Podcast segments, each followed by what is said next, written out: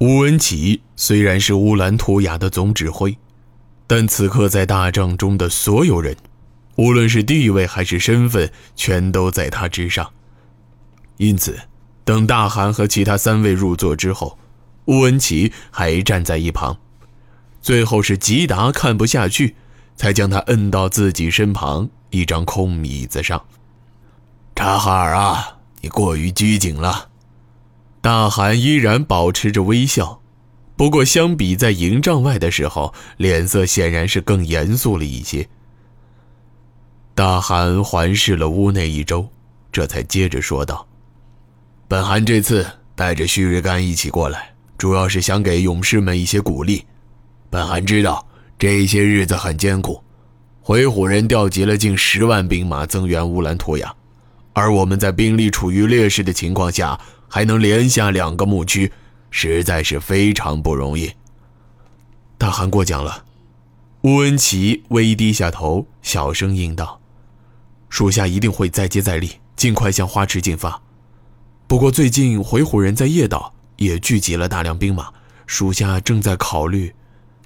察哈尔将军，乌恩奇吃了一惊，突然说话的人，竟然是从入营起就一直沉默到现在的旭日干。旭日干微眯着双眼，干瘦的脸颊上皮肤几乎已经紧紧贴着骨架。不过他倒不是故意眯着眼。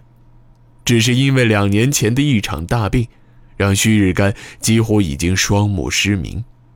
病情痊愈之后，视力虽然有所恢复，但整双眼睛却只留下两条细缝。抱歉打搅将军说话，我们此行过来，其实是想听听将军的计划。比如说，察哈尔将军准备多长时间攻下花池呢？旭日干话音未落，乌恩奇就觉得心头一颤，他终于明白了大汗此行真正的目的。不过这件事他要如何答复？吴文奇偷偷看了眼身旁的吉达，而吉达却早已一脸阴沉。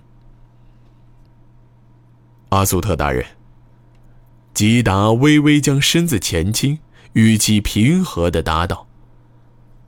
这段时间，回鹘在叶岛的营地规模扩大的非常迅速。我们听说白地人已经答应参战，或许叶岛营地里还有回路的军队和一些色目人的拥军，所以我们才以为现在还不是进攻花池的时机。哼，白地的畜生们！格根哈斯语气轻蔑地骂道：“这等下等人，好好的站成一排，乖乖让我们杀光便是。”竟然还敢拿起武器反抗，回鹘人真是没了突击的血气，连自己家里的牲口都没办法教育好。旭日干微微低下头，双眼开始不停闭合，眼角处竟然还流下了一些泪水。不过众人都十分清楚，眼泪只是因为他的眼疾发作。旭日干此人。即使亲眼看着自己的亲人死在面前，都是不会流一滴眼泪的。开门见山说吧，旭日干突然抬起头，用沙哑而又低沉的声音继续说道：“我觉得我们呼兰图雅的速度有一些慢了，回鹘必须先于回目被灭亡。现在阿勒赤部距离中京只有一步之遥。”而贝尔台部却只拿下两个不起眼的牧区，这一点无关大汗，但我作为段事官，有必要知道其中的缘由。乌恩奇此刻已经是一身的冷汗，堂堂的呼兰图雅总指挥，竟然在一个干瘪的老头面前毫无招架之力。段事官大人的意思是？大汗微微抬了抬手，语气平和地解释道：“这几个月来，我们进攻的速度很快，效果很好，这一点本汗非常满意。如今回木和回鹘两家的内部局势都已经十分紧张，但是，这也是我们所担心的。虽然现在中原势力暂时无法影响我们，但同时两线作战，对军队而言，压力会非常大。据我们所知，山之坤和洪吉拉已经私下进行了接触。说到这里，大汗稍稍停顿了片刻。最好的打算，不，应当是唯一的选择，就是先拿下回鹘。这样的计划，大汗和我都相信是当下最好也是唯一的选择。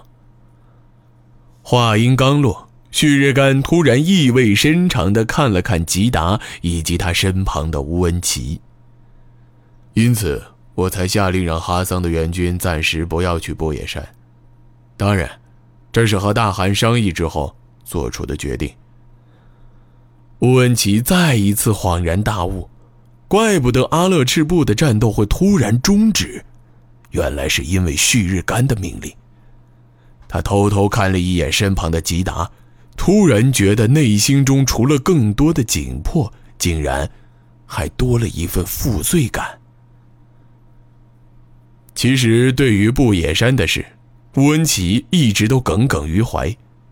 虽然图门乌热和他手下的沙骑军确实勇猛无敌，但能够在如此短的时间拿下布野山，也实在是令人难以置信。无论如何，布野山要塞不仅是在回墓，甚至在整个北古牧区都被称为最难攻克的要塞。当年要不是有这座要塞的庇护，大汗率领的人马早就已经将红吉勒部斩草除根了。因此，乌恩奇一直觉得奇怪：理论上，不野山一旦拿下，前进之路就不再有任何阻碍，但为什么阿勒赤部在拿下不野山后却立刻停止继续进攻？甚至在后来被赶来的敌方联军团团围住。如果这真是大汗和旭日干的命令，那他们这样做，不就是为了保住贝尔台部在图吉的地位吗？如此说来，要是贝尔台还无法取得进展的话，乌恩奇突然站起身子。一个箭步走了出去。大汗，吉达大人，吴文奇以人头保证，一定竭尽所能，尽快献上山之坤八英和他那些儿子们的人头。